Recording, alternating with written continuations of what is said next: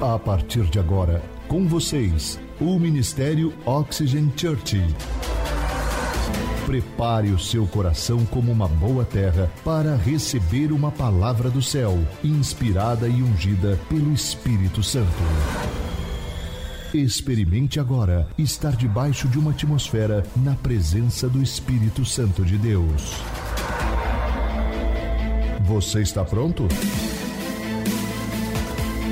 Então prepare-se, porque a palavra chegou. Nós estamos começando o ano e eu estava orando, pedindo a Deus uma palavra para iniciarmos esse ano da maneira como está no coração dele. E o Senhor me deu algo que eu quero compartilhar com vocês, uma série de mensagens nesse mês de janeiro, chamada O Paradoxo da Fé. Diga comigo, Paradoxo da Fé. Eu acredito que a fé, ela é a chave para vivermos e ser capaz de mover o sobrenatural como sendo natural no nosso dia a dia. A fé, ela é a chave que traz a existência do sobrenatural como se fosse natural em nossas vidas. E eu acredito de verdade que Deus dá às pessoas mensagens que elas incorporam, elas vivem aquilo e então elas compartilham. Eu sei que tem muitas pessoas que não compartilham, recebem muito de Deus, mas não compartilham. Mas isso é um problema, porque quando Deus te dar algo, Ele espera que você compartilhe. E hoje eu quero inspirá-lo a obter tudo que Deus tem para você, vivê-lo e dar generosamente, porque é por isso que nós estamos todos aqui. Nós amamos a Jesus e estamos aqui para ajudar outras pessoas. E então hoje a minha missão é te ajudar não importa onde você esteja, não importa o quão quebrado você chegou aqui ou está começando esse ano, não importa que te machuque, não importa que venham tentar fazer você parar. Hoje eu, como seu pastor, eu vim aqui para sacudir você, inspirar você a ter uma fé. Alguém grite comigo, fé. Exatamente, gostei que vocês gritaram. Quem está aqui comigo? Muito bom. Fé, nós sabemos que é impossível agradar a Deus sem ela. É impossível ser salvo sem ela. A Bíblia até nos diz que é impossível orarmos se nós não tivermos fé. Mas muitos de nós carecemos de uma mensagem como essa de hoje, sobre fé, para nos encorajar. E hoje eu quero compartilhar de forma transparente com você a minha vida e a palavra de Deus para te ajudar não apenas a ter uma fé do tamanho de um grão de mostarda. Eu quero que você vá ao extremo com ela e tenha uma fé ousada, uma fé audaciosa. Diga, comigo assim: fé audaciosa. Exato, eu não quero apenas que você tenha qualquer fé. Eu não quero que você tenha uma fé do tamanho de um grão de mostarda.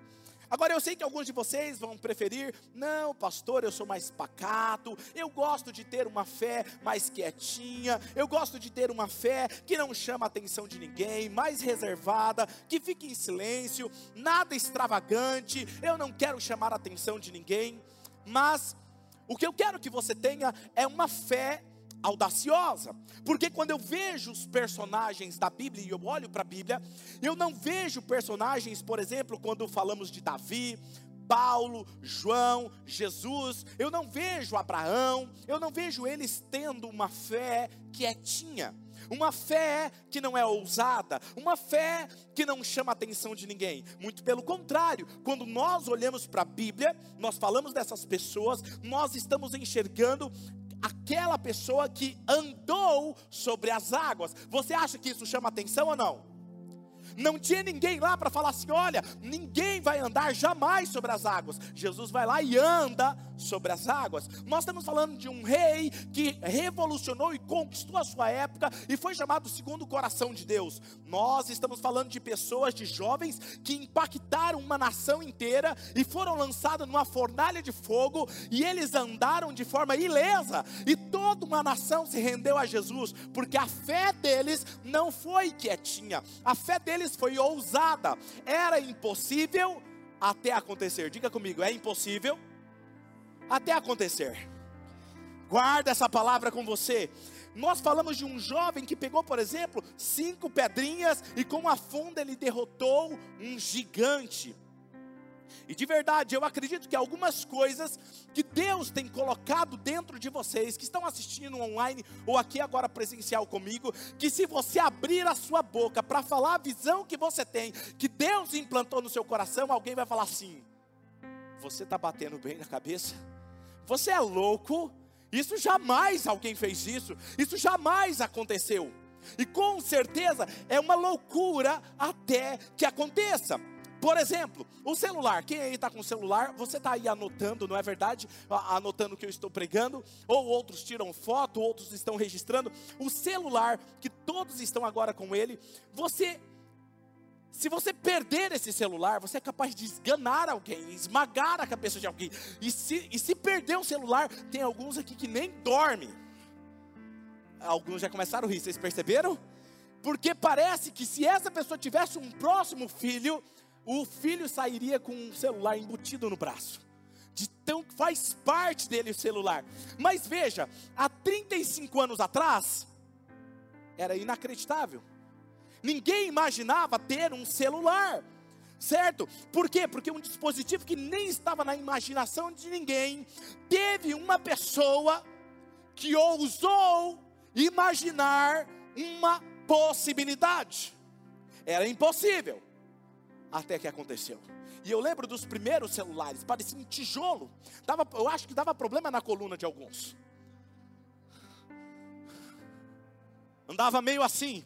E parece que gostava de mostrar. Eu lembro. Colocava na cinta, assim do lado, assim, aquele bloco. Não era?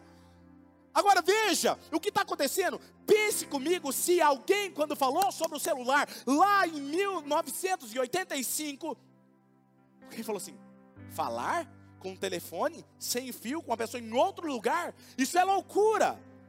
Mas alguém teve capacidade de enxergar o futuro e ter fé o suficiente para acreditar que uma possibilidade poderia vir à existência. E hoje é mais real do que nós podemos imaginar. Lembre-se, Deus só pode te dar aquilo que você consegue enxergar. E eu quero ler um texto com vocês em 1 Coríntios capítulo 2, versículo 9 ao versículo 12. Olha o que esse texto diz. Todavia, como está escrito, olho nenhum viu, ouvido nenhum ouviu, mente nenhuma imaginou o que Deus preparou para aqueles que o amam. Agora perceba, nenhuma mente imaginou o que Deus preparou para aqueles que o amam. Presta atenção nisso. Mas Deus revelou a nós por meio do Espírito. O Espírito sonda todas as coisas, até mesmo as coisas mais profundas de Deus. Pois quem conhece os pensamentos do homem a não ser o Espírito do homem que nele está. Da mesma forma, ninguém conhece os pensamentos de Deus a não ser o Espírito de Deus. Nós, porém, não recebemos o Espírito do mundo, mas o Espírito procedente de Deus, para que nós entendamos as coisas que Deus nos tem dado, não é nos dará, Ele já nos deu Diga, gratuitamente. Agora perceba uma coisa interessante. E eu fico imaginando isso. Eu comecei quando eu li esse texto. Espera aí. Se Deus preparou coisas que mente nenhuma imaginou, se eu consigo imaginar algo grandioso, a palavra continua sendo verdadeira. Eu ainda, por mais que eu imagine grande, ainda não sou capaz de imaginar tudo que está no coração de Deus. Por mais que você seja criativo, ainda assim Deus tem muito mais coisas para revelar a você. Só que quem revela é o Espírito de Deus, que conhece o coração de Deus e pode transbordar essas ideias em nossos corações. E de verdade eu acredito que se você está assistindo agora online nesse momento, ou chegou aqui nesse canal, é porque Deus está prestes a mexer em sua vida, em algo aí dentro, e Ele vai afetar o seu futuro. Ele precisa que você enxergue o que Ele quer te mostrar. Ele quer alterar o seu futuro. Então Ele está permitindo que você esteja bem aqui diante de mim, diante dessa palavra, para que você seja capaz de dar alguns passos de fé, em ousadia, na direção do sonho dele para a sua vida. Amém? Como vocês sabem, eu acabei de escrever um livro, O Encontro. E para a glória de Deus, que está sendo lançado hoje, ele é um manual de como você se conectar com Deus todos os dias e viver algo sobrenatural. Há princípios, o que eu quero dizer para você é que existem princípios que eu vivi em minha vida, que estão nesses livros, nesse livro, que irá ajudar você, não importa se você é uma mãe de três filhos, se você está ajudando seus filhos a alcançar o seu propósito, ou se você é um CEO de uma empresa, se você é um jovem, se você é um adolescente, não, é princípios que ele pode se conectar com você e ele mostrar e alterar o seu futuro através de uma fé audaciosa. Diga comigo, fé audaciosa. Andar com Deus exige uma fé audaciosa. Por quê? Porque vai ter alguns momentos na sua vida que Deus irá falar algo para você que você vai achar que é loucura. Eu fazer isso? E você precisa entender esse princípio para que você possa viver tudo que Deus tem para você.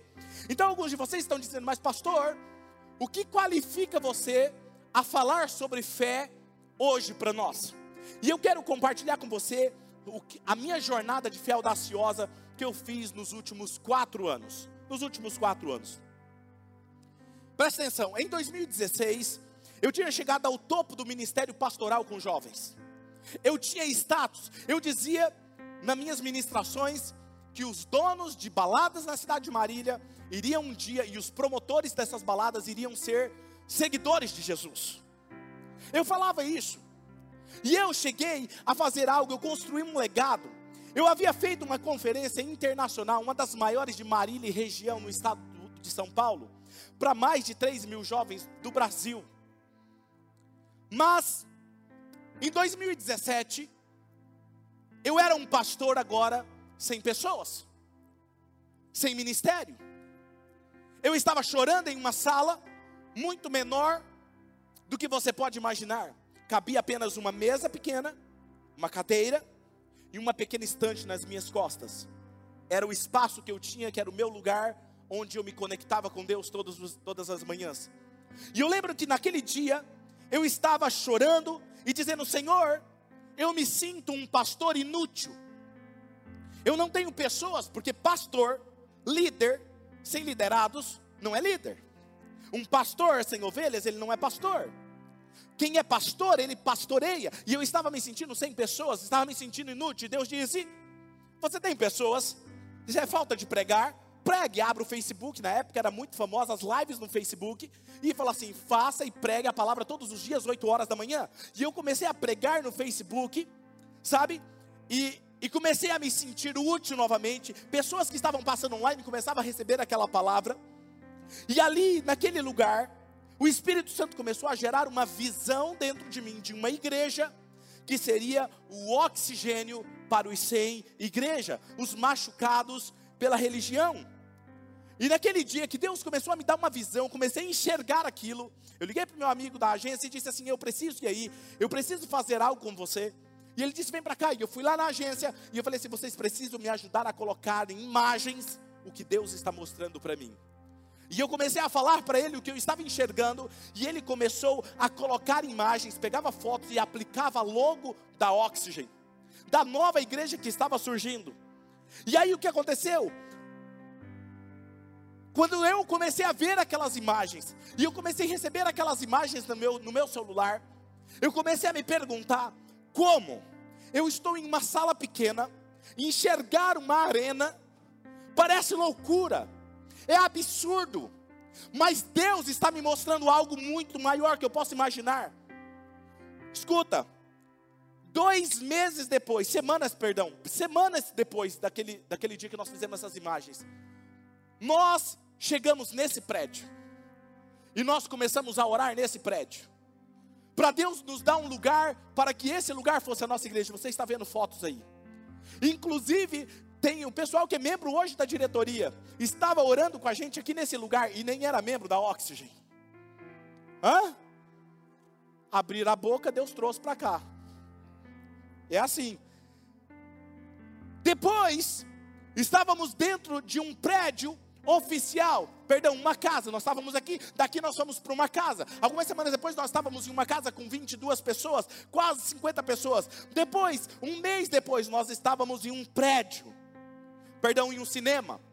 Nós estávamos no cinema, dois meses depois do cinema, nós estávamos em um prédio oficial da Oxygen inaugurada, lá na Via Expressa, onde era uma balada.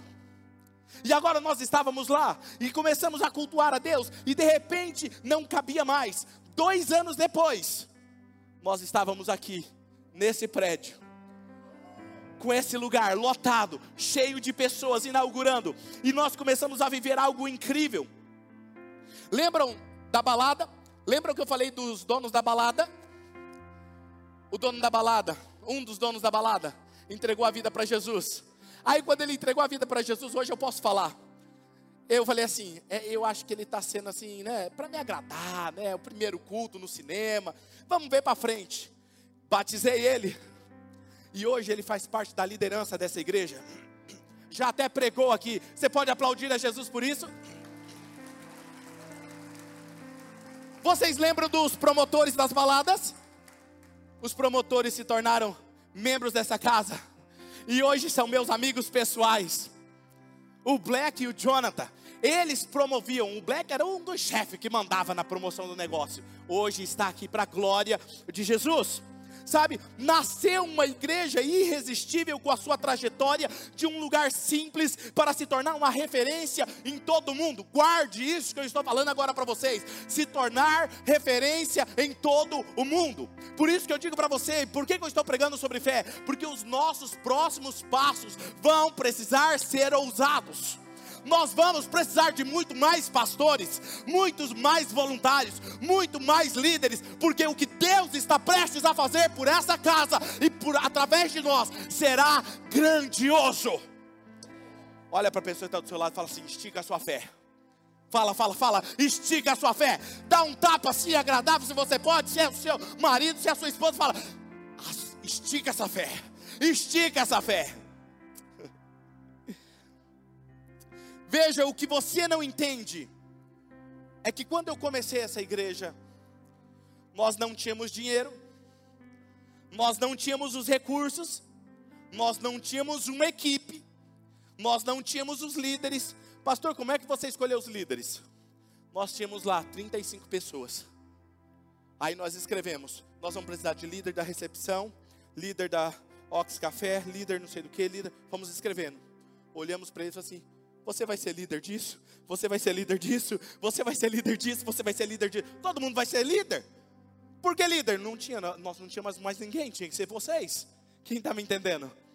Nós não tínhamos recursos, nós não tínhamos as conexões. Nós precisávamos, Deus nos deu uma visão de fé audaciosa.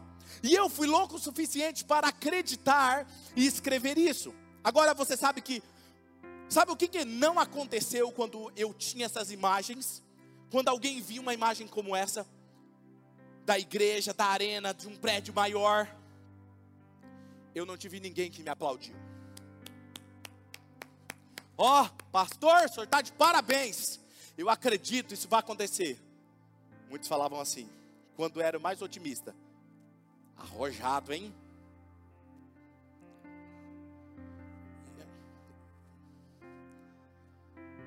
Fui falar para minha esposa que nós íamos começar uma igreja. Ela virou para mim e falou assim: Você tem certeza disso?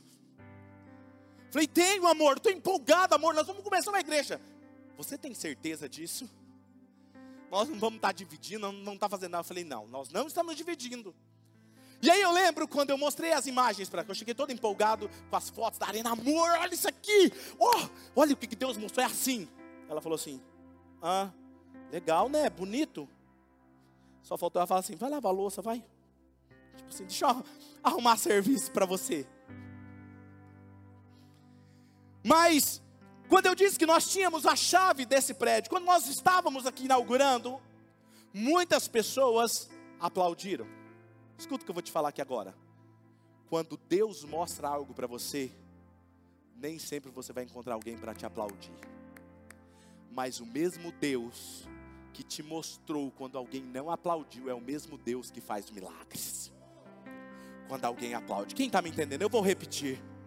O mesmo Deus que mostrou para você e alguém achou que era loucura, é o mesmo Deus que faz milagres. Não ande por aplausos, ande pela visão que Deus colocou dentro de você. Isso é uma fé audaciosa.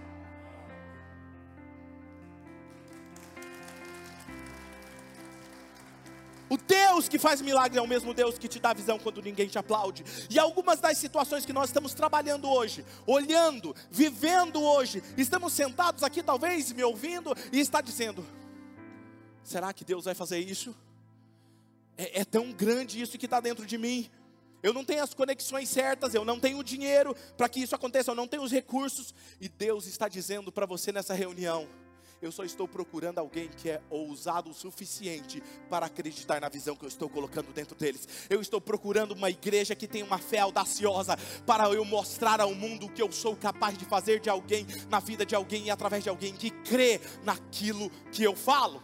E a minha pergunta hoje para você online, aqui nos comentários, ou para você que está aqui no presencial: há alguém hoje aqui ousado o suficiente para acreditar em uma visão absurda de Deus no seu coração? Sabe, o que eu vim dizer a vocês é porque não se trata de edifícios, não se trata de coisas, é sobre um Deus que pode fazer coisas impossíveis. Eu não sei qual é o impossível que está hoje diante de você, eu não sei qual é o impossível que está na sua frente agora, mas eu estou aqui para informá-lo de que o nosso Deus pode fazer coisas impossíveis, mas tudo o que ele precisa é da sua fé. Da sua fé. Fé audaciosa não é onde você começa. Você não começa tendo uma fé audaciosa. É onde você se encontra depois de ser diligente e dedicado a exercer uma pequena fé. Diga comigo, uma pequena fé. Eu não sei se você já viu o tamanho de um grão de mostarda. Jesus disse: se você tiver fé do tamanho de um grão de mostarda, você dirá esse monte, sai daqui, vá para lá e ele irá, sem duvidar no seu coração. Você imagina se você tiver uma fé audaciosa. Mas tudo se começa com uma fé pequena. O que ele está querendo dizer é que, embora a, a semente seja pequena, o arbusto que sai daquela semente é muito grande. Então se começa com algo pequeno. Todo mundo quer ter uma linda casa, um lindo prédio. Talvez se Deus falasse para mim que eu iria estar nesse prédio ou na arena naquela época, talvez eu não acreditaria. Ele poderia me colocar de um dia para o outro lá, sim. Mas eu precisava dar passos de obediência pequenos para ir aprendendo. Algumas pessoas querem falar assim, olhar numa casa e falar assim: eu, eu vou morar nessa casa, eu vou trabalhar nessa empresa, eu vou conquistar isso. Algumas pessoas estão olhando aqui agora, alguns jovens solteiros estão aplicando a fé em nome de Jesus, já está escrevendo e fala assim: hum, aquele ali eu vou casar, aquela ali é para eu ter filhos com ela, já estou vendo, pastor. Sabe, eu estou aqui para te dizer, uma fé audaciosa, ela começa com a leitura da palavra de Deus todos os dias, se conectando com Deus todos os dias. Começa com uma oração pelas pessoas, mesmo quando é desconfortável orar pelas pessoas. Começa com você pagando o lanche de alguém ou a comida de alguém que você nem conhece, ou você acha que ela tem até mais dinheiro para comprar, mas você sentiu de doar, e às vezes você fica falando assim: Deus, mas eu, o senhor mandou pagar a comida daquela pessoa, mas ela tem dinheiro para pagar. Ai, não, isso é coisa da minha cabeça. Quero te contar uma história. Diga assim: obediência. Eu gosto de relógios. Quem anda mais perto de mim aí sabe que eu gosto de relógio. Tenho vários relógios. E, uma vez eu ganhei um relógio, tinha um relógio muito caro. Eu acho que na época ele estava valendo uns dois mil, dois mil quinhentos reais um relógio daquele. E eu estava com esse relógio guardado, eu não usava ele em qualquer momento, era um momento especial que eu queria usar.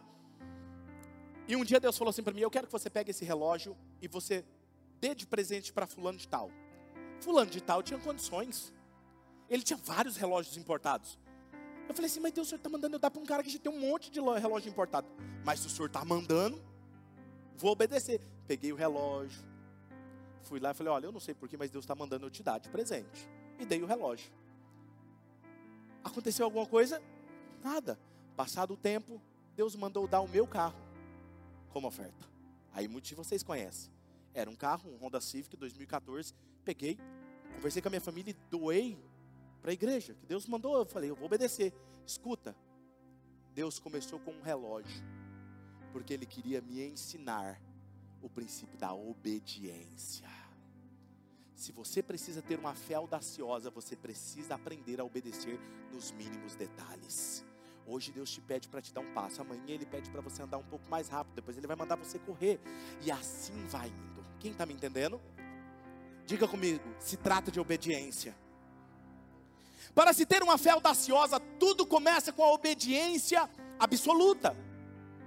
E é por isso, por exemplo, quando você olha para Abraão, que é o considerado pai da fé, quando Deus fala para ele que ele vai ter um filho, Deus trabalha isso dentro dele antes dele ter o filho. Olha para a areia da, do deserto, olha para as estrelas, até que aquilo mudou dentro dele, o nome dele mudou. Ele teve fé o suficiente, ele teve um filho. Um dia Deus pede o filho. Agora preste atenção uma coisa interessante. Meu Deus. Mano, eu vou falar um negócio aqui agora para vocês, não está nem escrito no esboço, vai arrancar vocês dessa cadeira. Escuta. Deus pede o filho, a promessa concretizada. Abraão faz o quê? Obedece. Ele chega no monte, o filho pergunta: Pai, para onde nós estamos indo? Não, nós estamos indo ali. Vamos ali fazer um negócio ali. Mas o que? O senhor mandou pegar a lenha, o cutelo e o cordeiro. Deus proverá. Imagina se ele fala para o menino: Eu vou, vou, o cordeiro é você. Ele não fala, ele foi sábio. Aí escuta, ele sobe. Aí ele chega lá e fala: Filho, vem cá, senta aqui em cima dessas pedras. Aí ele senta: Filho, deita um pouquinho. Meu filho, deixa eu ver se amarrar a sua perna aqui, como é que fica. Que amarra. Olha a cena.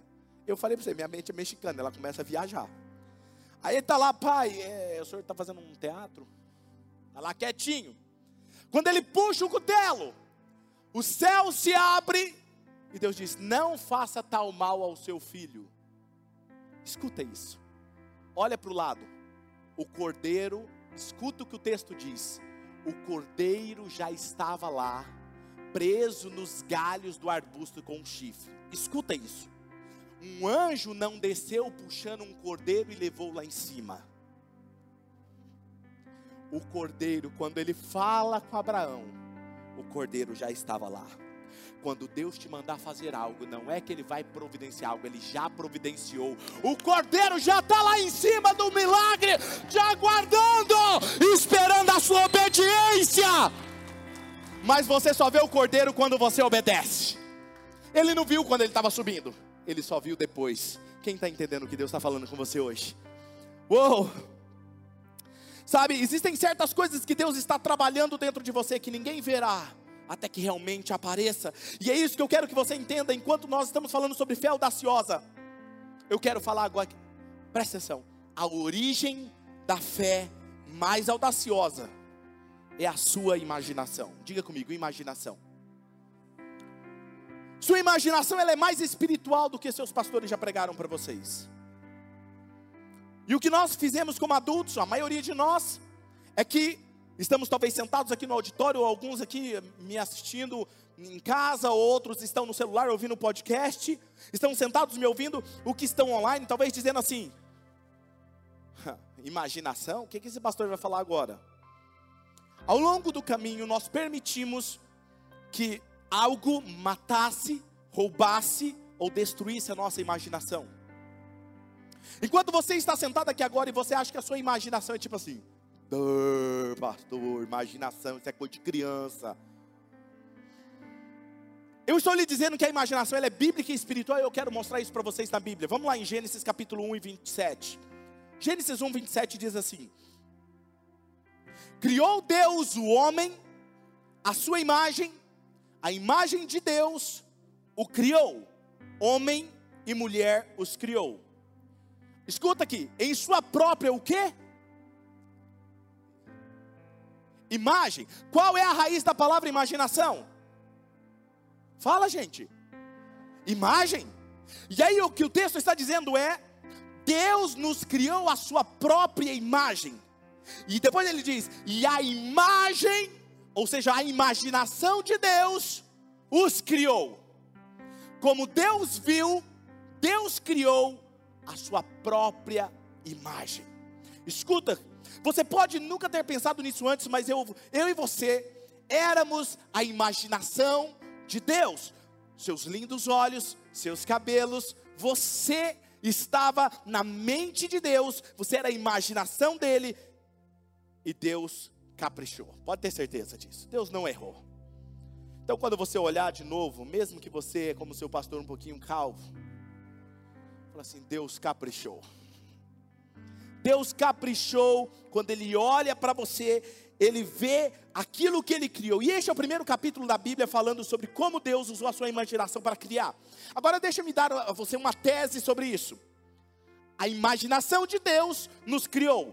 Nós somos criados à imagem, portanto, também podemos criar com a nossa imaginação. Então, antes de algo ser criado, precisa primeiro ser imaginado. Ninguém começa um negócio sem antes ter imaginado. Ninguém faz nada sem antes ter enxergado em sua mente. Então isso vai levar alguns segundos, ok? Para vocês, eu sei que algumas pessoas estão tipo assim, hã? Eu não estou entendendo nada. Talvez você vai ter que comprar meu segundo, meu terceiro, meu quarto livro que está vindo por aí, que eu explico melhor isso. É sério? Já tem um conteúdo dos próximos três livros e é sobre isso que Deus me ensinou, que estou compartilhando com vocês. Mas eu estou lhe dizendo agora mesmo: a ferramenta que Deus lhe deu para poder estar em uma situação completamente diferente da que você está vivendo hoje é a sua imaginação. Diga comigo, imaginação. Por exemplo, como que Paulo poderia escrever dentro de uma prisão? Ele estava preso, falando de liberdade. Como é que ele poderia ver um futuro estando em uma situação caótica? É através da imaginação. A única maneira de você estar passando, por exemplo, por um divórcio, uma situação difícil, vendo-se com alegria, talvez que no próximo Natal você estará junto com a sua família, se você está passando por um diagnóstico de uma doença e você se enxergar saudável, é através da sua imaginação. Agora perceba, a sua imaginação, aquilo que você nutre aqui dentro, é o que você sente. Quando eu faço atendimento para muitas pessoas, às vezes pego algumas pessoas que estão desabando emocionalmente, e você começa a ver, ela não tem esperança. Ela não tem esperança, ela perdeu a esperança. E os pensamentos que ela nutre dentro da mente dela é apenas de caos. A Bíblia diz: assim como o homem pensa, assim ele é. E é isso que Deus nos deu, uma ferramenta você até hoje achava que era apenas uma brincadeira de criança, a imaginação. E Deus diz para você: por que, que você ignora ou se desconecta da sua imaginação, se foi uma ferramenta para andar alinhada com a sua fé, para eu trazer à existência as coisas incríveis? Deus está te perguntando hoje. E na verdade, hoje, eu, com essa palavra, eu quero liberar a sua imaginação, a sua mente, para que você enxergue tudo que Deus tem para você. Amém? Então deixe-me explicar isso para você. Eu estou aqui para te ajudar a ir além dos seus problemas, além das suas contas, além das coisas que estão na sua frente, que fazem você se sentir talvez como se nada fosse mais mudar. Ok? Deus disse: você precisa imaginar. Imagine um livro. Imagine você casado. Solteiros, amém? Imagine você tocando aquele instrumento. Imagine você naquela empresa, imagine aquele negócio. Você precisa enxergar, porque se você consegue enxergar, eu consigo te entregar. Jesus chega naquela mulher e fala assim: O que queres que eu te faça? Senhor, a minha filha está morrendo. Vai, a sua fé. Vai, não foi segundo o meu poder, não é segundo o poder do meu pai, segunda seja feito conforme a sua fé. Preste atenção. Fé e imaginação, fé tem limites. Me respondam isso. Fé tem limites. Fé é a capacidade de enxergar as coisas que os meus olhos físicos não veem, certo? Imaginação tem limite. Só você coloca limite. Quem está me entendendo? Ok? Todo mundo, eu quero agora que você feche os seus olhos. Feche seus olhos um instante. Quero fazer uma dinâmica com vocês. Você é livre na sua imaginação. Eu quero que você imagine, se você não tirou férias, você imagina agora você tirando férias. Você está em outro lugar, você está com os pés naquela areia, naquela praia. Se você acabou de tirar férias, volta de novo de férias na sua mente. Tomando aquela, aquele suco de frutas, bem geladinho. Você está em outro lugar, você consegue ver isso? Você está com as pessoas certas, com a pessoa que você ama do seu lado. Você consegue ver isso? Deus está te incentivando a enxergar algo, a pensar e ver que é possível. Agora olha para cá. Gente, senão você vai ficar viajando aí. Escuta, você saiu do ambiente onde você estava e sua mente viajou para outro lugar. Você tem que ver antes de ver. Quando eu vejo a arena, eu já enxergo eu pregando dentro da arena. Quando eu estava começando aquela igreja, eu já enxergava milhares de pessoas chegando. Eu precisava ver antes de ver. Quem está me entendendo? Você precisa ver dentro de você antes de ver diante dos seus olhos. Qual versão ainda você não viu de você mesmo? Por que, que você não vai desbloquear essa imaginação que Deus colocou dentro de você? Uma imaginação ungida, anote isso, é a capacidade de criar novas ideias ou imagens não presentes aos sentidos, que Deus aprova e nos capacita a viver para a sua glória. Uma imaginação ungida. Por exemplo, Mateus capítulo 18, versículo 1 ao 4, quando eu falo sobre imaginação, algo que nunca vi antes. Mateus 18 diz: Jesus está falando com os seus discípulos, e um dos discípulos pergunta para ele: Mas Jesus, quem vai ser o maior no reino dos céus? Ele pega uma criança, coloca no colo, mais ou menos naquela época, os discípulos se aproximaram de Jesus e ele pega, chama aquela criança, coloca no colo e diz assim: Eu te digo a verdade. Ouça isso, é Jesus falando. A menos que vocês abandonem seus pecados e se torne como como crianças, nunca entrarão no reino dos céus. Deus diz: você nunca herdará o reino dos céus até que se torne como uma criança. Deixe-me dar uma chave para você do reino de Deus. Uma chave para o reino é igual seja mais infantil. Quando eu digo ser infantil, eu não estou dizendo para você ser imaturo. Eu estou dizendo para você desenvolver características como de uma criança. Deixa eu te ajudar com isso. Você sabe que nós somos chamados de filhos de Deus, certo? Quem aqui é filho de Deus? Muito bom.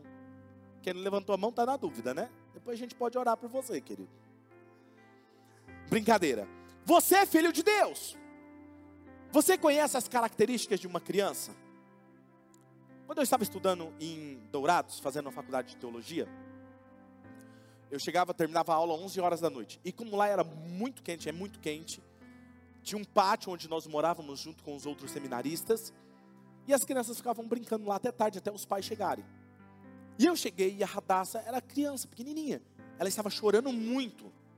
E um pai, quando vê um filho chorando, ele se desespera. Fui lá, peguei ela, o que está acontecendo? E ela falava assim: a coluja, pai, a coluja. A coluja. Ela vai ficar brava comigo, estou contando isso. A coluja, pai, a coluja. Eu falei, que coruja? O menino falou que tem uma coruja ali. Ela falando, dentro de um, um lugar que tinha, colocava os lixos, que come o olho das crianças. E ela estava tremendo, roxa, chorando. Eu peguei ela no colo, falei, não, filha, não tem coruja. Fui lá, abri a porta, acendi a luz da casinha e mostrei, tá vendo? não tem coruja. Ela falou, não tem coruja, né pai? Não tem coruja. Parou, acalmou ela. Escuta, uma criança, ela acredita. Não importa quem está falando ou o que está falando, ela acredita, sim ou não? Quando Jesus fala para você que nós temos que ser como criança, é a gente aprender novamente a acreditar quando Ele fala algo. Quem está entendendo? Quando o pai fala, ela acreditou e acalmou seu coração. As crianças obedecem. Bem, algumas nem tanto. Mas geralmente as crianças obedecem, sim ou não? Elas obedecem. Você sabe outra característica que elas têm? Elas imaginam. Elas imaginam. Eu vou mostrar a vocês, enquanto eu me preparava para levar essa mensagem para vocês, me veio essa imagem quando eu era criança, estava na escola estudando. E eu lembro dessa época que eu não duvidava. Eu não ficava perdendo tempo tentando explicar para as pessoas por que, que era real o que eu acreditava. Não. Se eu colocava uma coisa na minha cabeça, eu acreditava que aquilo iria acontecer. E eu lembro que, enquanto eu estava preparando, Deus estava me falando algo interessante, falando assim: filho, eu preciso que você volte a crer como naquela época. Para fazer algo extraordinário, eu preciso que você volte a acreditar como naquela época. E eu entendo porque muitos de nós temos traumas, muitos de nós temos provações, passamos por tragédias que roubaram a nossa imaginação. Fomos forçados a crescer, fomos forçados a não acreditar no que as pessoas dizem. Nós fomos ensinados ou pelo pai, ou por alguém que tinha autoridade sobre nós, quando ousávamos dizer algo mais ousado, ei, eu vou me tornar tal coisa. Alguém fala assim: você é louco? A vida não é assim. Dinheiro não dá em árvore. Não é do jeito que você está pensando. Coloca o pé no chão. Algumas pessoas ficam falando que eu sou sonhador, que eu preciso andar com o pé mais no chão. Deixa eu falar uma coisa para você. Falou uma, uma vez, vou contar uma coisa para vocês. Uma vez um pastor chegou em mim, depois de uma ministração, e falou assim: Pastor, posso te dar um conselho? Falei, claro. Você, você ainda é muito verde. Você precisa amadurecer mais. Você precisa andar com o pé mais no chão. Eu agradeci com todo respeito.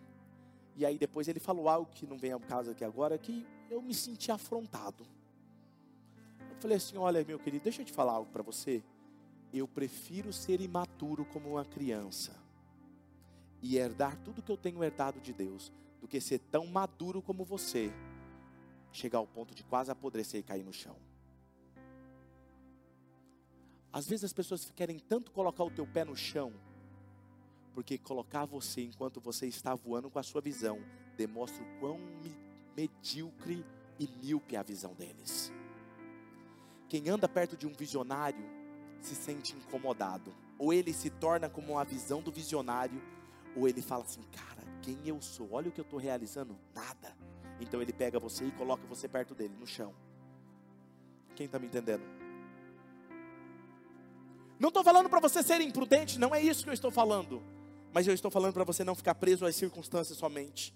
Sabe? Talvez muitos de vocês tenham se tornado adulto e perdeu aquela unção da imaginação. Você matou a sua imaginação, você nem consegue mais se imaginar curado, livres dos remédios, livre da depressão, só enxerga o caos, só enxerga a sua emocional, só enxerga que coisas ruins podem acontecer com você, porque é tudo isso que você nutre a sua mente. Você olha para a palavra de Deus e você não tem ela como verdade absoluta sobre a sua vida.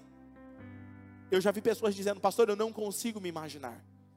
Eu não consigo, algo me bloqueia. A pior coisa que pode acontecer é uma pessoa ela perder a sua imaginação. Hebreus capítulo 11, versículo 1 diz: Ora, a fé é a certeza daquilo que esperamos e a prova das coisas que nós não vemos. Precisamos voltar ao que é ter esperança. Precisamos imaginar e então esperar por isso. Você precisa começar a ter a esperança que Deus pode mudar as coisas ao seu favor. Você precisa entender que a sua imaginação é o ventre do seu espírito. A imaginação é onde é gerado o ventre do espírito. O que você começa a imaginar, isso começa a se formar em sua vida começa a vir a existência em sua vida. Muitas pessoas estão lidando com a ansiedade agora como nunca antes. Por quê? Porque a ansiedade é fruto do medo e da imaginação. Então o que você está fazendo agora é imaginar todas essas coisas que poderiam acontecer, mas não aconteceu. Por isso que você anda ansioso.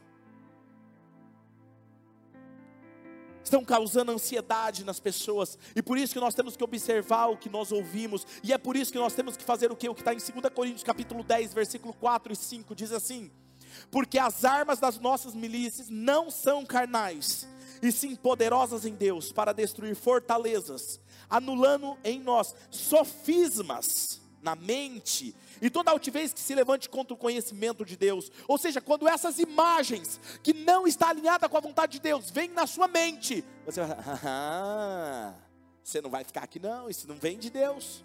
Isso não é de Deus. Já disseram que você não pode impedir que um pássaro pouse na sua cabeça, mas você pode impedir que ele faça um ninho na sua cabeça. Quem está me entendendo? Quando vem um pensamento que está desalinhado com a palavra de Deus, cite a palavra de Deus, quebre todos eles com a palavra de Deus e comece a se enxergar como Deus quer que você se enxergue. Pastor, mas como eu faço isso? Eu vou sair daqui, eu quero que ajudar você a viver isso na sua vida. A imaginação, ela é purificada pela oração. Então vamos lá. Quando você começa a pensar em alguma coisa, Deus diz assim para você: olha, deixa a sua, imagem, sua imaginação correr. Enxergue isso. Enxergou? Traga em oração. Quando você está imaginando, você está orando, eu purifico isso quando você está conectado comigo. E eu alinho. Quantas vezes eu vou para a oração, imaginando algo na minha mente, e quando eu estou em oração, Deus muda aquilo. Eu saio da oração com outra coisa dentro de mim. Quando você vai com a imaginação que não é alinhada com Deus, Deus alinha com você quando Ele está se relacionando com você na oração. Então a oração, ela purifica a sua imaginação. Talvez algumas pessoas dizem o seguinte: deixa eu fazer um exemplo aqui para vocês. O que, que é isso aqui? Oi? Não, é um carrinho. Ó.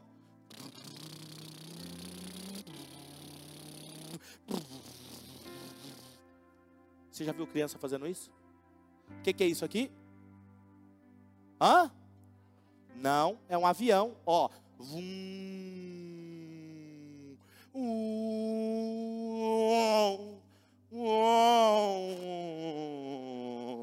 que, que é isso aqui? Não, é uma arminha.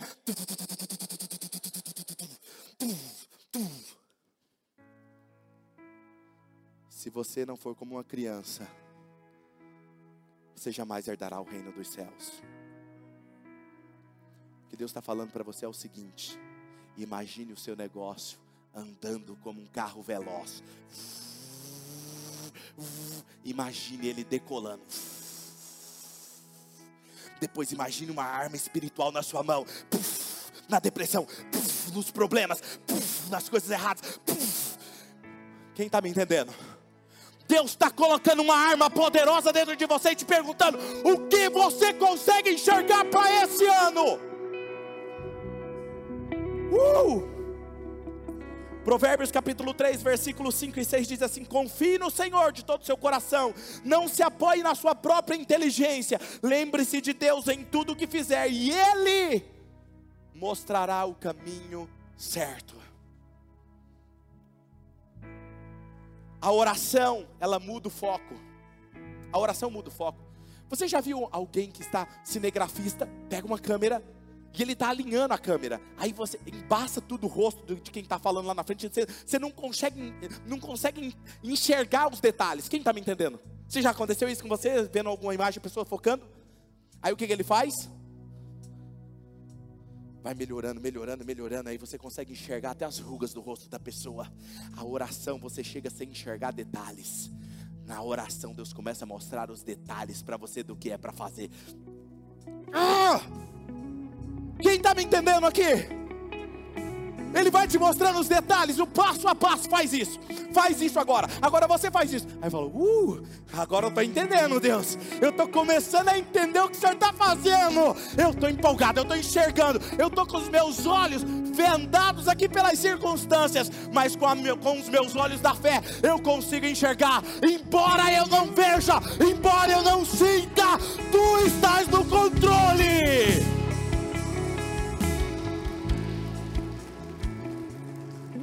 A oração, ela muda seus sentimentos. Quando você está orando, às vezes você não consegue perdoar aquela pessoa, você está ressentida, você vai para a oração, está desfocado, aí Deus começa a focar de novo, aí você começa a querer perdoar a pessoa, Deus começa a ajustar as coisas, você começa a mudar o sentimento dentro de você, Ele começa a te levar a tomar as decisões certas na sua vida. Outra coisa, a oração muda o seu futuro. A Bíblia diz: a oração de um justo pode Repete de novo. A oração de um justo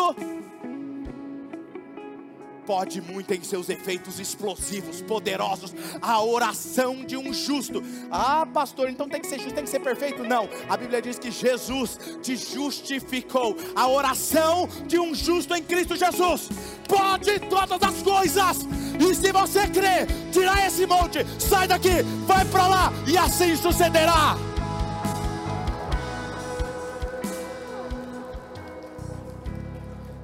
Deixa eu falar algo para vocês. 2 Coríntios 3,18. Um dia Deus me revelou algo nesse texto. Presta atenção. Projeta para mim. Olha aí.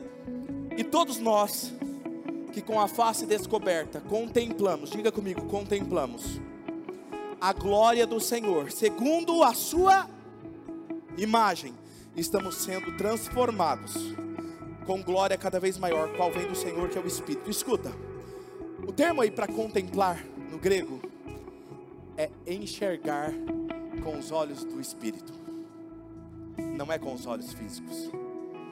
Quando nós contemplamos a glória do Senhor, fecha os olhos quando você vai orar, e você está enxergando a glória do Senhor, o que Ele espera de você, olha isso, segundo a Sua imagem, nós vamos sendo transformados de glória em glória, que vem de quem? Do Senhor do Espírito. Se você consegue enxergar, Deus começa a fazer algo na sua vida. Talvez você precise mudar um comportamento em você. Talvez você precise mudar algo. Comece a se enxergar. Deus mudando isso em você e isso acontecerá.